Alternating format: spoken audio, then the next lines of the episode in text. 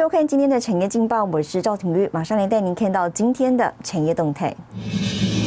白宫半导体峰会今天登场，台积电呢将出席，而台湾正式申请加入 CPTPP，日本外相表示欢迎。而电视面板价格续衰，外资指出了第四季产能利用率呢如果调降，有利价格走势。而台湾中大型企业数位化亚太居冠，不过呢中小企业则是低于亚太平均。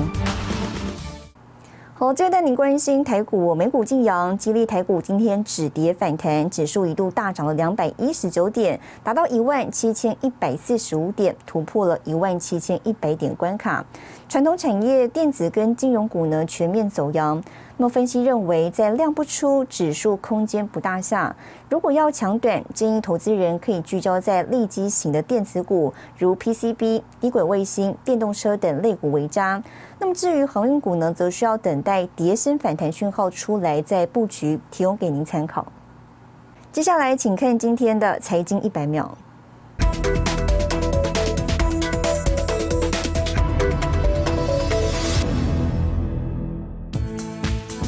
恒大债务危机目前仍无确切解决方案，外界关注后续连锁反应。Asian Market 报道，中国政府消息人士透露，中方正在介入恒大债务危机，恒大有可能被分成三个实体，最终决定将在几天内宣布。恒大股价周四一度暴涨百分之三十二。中国用电高峰已过，但多个省继续维持限电措施，其中浙江、江苏、陕西、云南等多个省份下令高耗能行业停工或限产。有学者认为，这与电荒有关，中国限电措施或将长期化。研调机构 IC Insights 最新报告预估，今年全球晶圆代工产值将突破一千亿美元，达到一千零七十二亿美元，年成长百分之二十三。其中占产值八成以上的台积电、联电等纯晶圆代工厂将稳健成长，占今年产值将达到八百七十一亿美元，增长达百分之二十四，创下新高。视讯软体 Room 正努力收购美国云服务公司 Five Nine。基于国家安全考量，美国司法部已介入审查此交易。美籍华人袁征创办 Room 公司，总部位于加州圣荷西，在中国大陆设有重要研发中心。中院议长佩洛西曾称其为一个中国实体。而 Room 的收购目标 Five Nine 软体公司获得了 FCC 授权，成为可提供连接国内外网络的公共营运商。新唐人亚太电视整理报道。晶圆代工龙头台积电着眼先进制程技术，也朝向后端领域发展。今天集团内部封装技术重要推手廖德堆呢，大谈台积电已经建立先进封装技术完整的生态系。尤其呢，二零二二年台积电前进三纳米制程后端封装测试也大幅升级。five different materials handling. In this full automatic system. 被称为台积电封装技术重要推手的廖德堆出席 Semicon 线上论坛，一展台积电最先进五合一 AMHS 系统，将不同物件高效率在厂区内输送移动，运用 Chiplet 整合技术，一直封装方式协助客户降低成本。First of all, we can prepare the N3 or N2 node silicons into a die, then ready to be stacked with a 3D fabric, uh, 3D stacking with the SOIC technologies inside these 3D fabric solutions. Furthermore, it can be integrated with 2.5D, with Info or CoWAS, the advanced technologies. 原来台积电发展先进制程，二零二二年更要前进三纳米、两纳米，但后端的先进测试封装技术也得升级。台积电将旗下 CoWAS Info 技术整合在一个制造工厂，达成生产环节一体化。to build a manufacturing site for our 3D fabric advanced packaging solutions. So this shows you the concept of TSMC has to build the manufacturing site. This manufacturing site is already in construction right now. 台积电去年进一步整合 3D IC 平台为 3D Fabric，今年就敲定日本投资材料科技，好进一步拉开跟对手三星技术的领先距离。 未来先进封装的业绩成长性跟台积电高效能运算平台双双成为营运主要动能。廖德堆指出，台积电 3D Fabric 解决方案整合载板、机体、设备、材料供应商等合作伙伴的努力，建立完整的生态系统，也看好先进封装技术对 HPC AI 应用至关重要。新台电视陈慧模、沈维彤，台湾台北报道。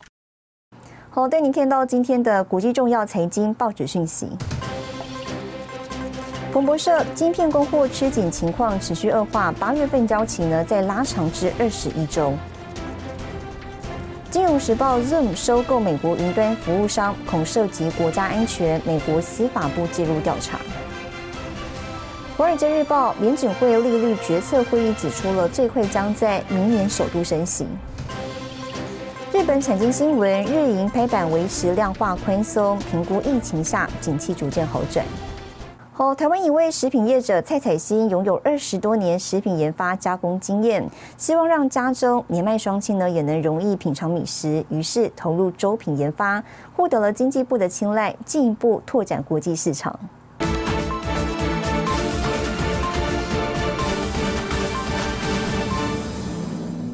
授粉的时候，无冷风，冷风也跟空包饭，哎。俏丽卷发，白色上衣，一身干练。食品公司董事长蔡彩星向农会学习稻米知识，双方合作为农产加值，更加惠农民。事实上，蔡彩星拥有二十多年食品研发加工经验，专精烘焙领域。近几年开始研发粥品，为的是家中年迈的双亲，八九十岁，他牙口不好，所以我们就把海鲜粥打。用果汁机打成，打成那种比较糊状的东西，让它容易顺口。结果我发现我爸爸吃了两碗，从脸上发出那种受到尊重、那个口感跟味觉的感觉，我我由衷的觉得，真的发自内心的开心。父亲满足的笑容，深深烙印在蔡彩欣的心底。他带着对父母的爱，踏上研发粥品的新旅程。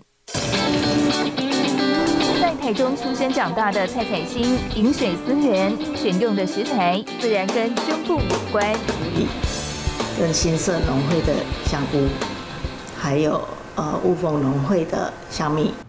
蔡彩欣与在地共生共荣，她曾帮助弱势妇女创业，也辅导素人创业，提出创业加盟辅导系统，受中小企业处肯定。这一次花费三年研发成功的即时粥，获选经济部城乡特色产业发展计划的国际化厂商。我希望成做成台湾的一个，嗯，台湾之光的你，就是让旅居各地的华侨能够对台湾这一。系列从小吃到大的这个主食，能够有更有这份情感。他很亲力亲为，他每次跟我们谈的时候，其实不管大小，原则上笔记本记者 都自己来，而且而且他整个的对外对整个往后事业的发展，其实他看得还蛮远的。这个真的是很值得钦佩的合作伙伴。亲力亲为的个性，让蔡彩星从食材、包装及技术上找到延长即食粥的保存期限，让各族群都能便利食用。从自己的良心做起，希望我可以一直这样永远的努力下去，把台湾农民辛辛苦苦种的果实不要浪费掉，能够长期保存下来。蔡彩星从台中出发，串联全台优良农产，让世界各地都能品尝台湾独有的家乡味。带您看到明天九月二十四号星期五有哪些重要的财经活动？美国发布八月新屋销售，经济部公布八月外销订单统计，劳动部发布最新人薪价统计，台经院呢发布九月景气动向调查报告。谢谢您收看今天的产业劲报，我是赵廷玉，我们明天再见。